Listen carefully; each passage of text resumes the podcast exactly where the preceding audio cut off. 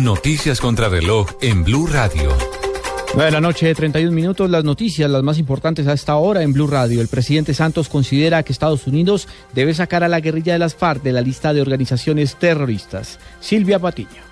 Mientras las FARC hoy pidieron a la Unión Europea que lo saque de la lista de terroristas por cuenta de los avances que han alcanzado hasta el momento los diálogos de paz, el presidente Santos dejó abierta la puerta para que Estados Unidos suspenda las órdenes de captura y saque a esta guerrilla de la lista de grupo de terroristas, todo una vez se firme el acuerdo de paz.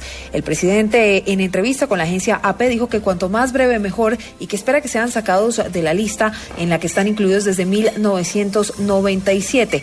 Ha asegurado también que sería de gran ayuda suspender las órdenes de detención por narcotráfico, por cuanto la guerrilla de las FARC tiene una cronología ya de desarme, porque además se han comprometido a deponer las armas y hacer la transición a la vida civil.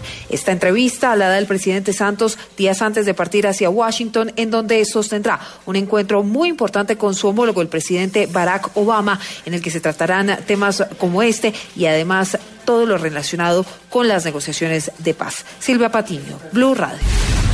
Los activos del sistema financiero colombiano registraron un crecimiento real anual del 5,2%. Iván Aldana.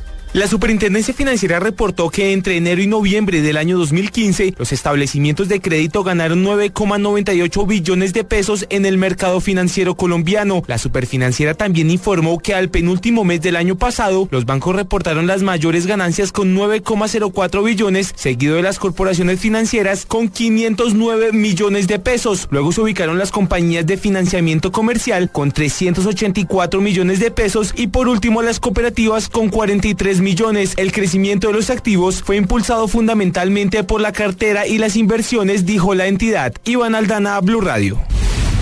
En información internacional, los aspirantes republicanos a la presidencia de los Estados Unidos celebran hoy un nuevo debate televisado en el que no participará el favorito en las encuestas, el magnate Donald Trump, por su enfrentamiento con la cadena organizadora, la Fox. Un portavoz de esta cadena precisamente acaba de revelar que el multimillonario ofreció aparecer en el debate si le pagaban 5 millones de dólares, dólares, los cuales serían donados a sus obras de caridad, a lo que la Fox dijo no.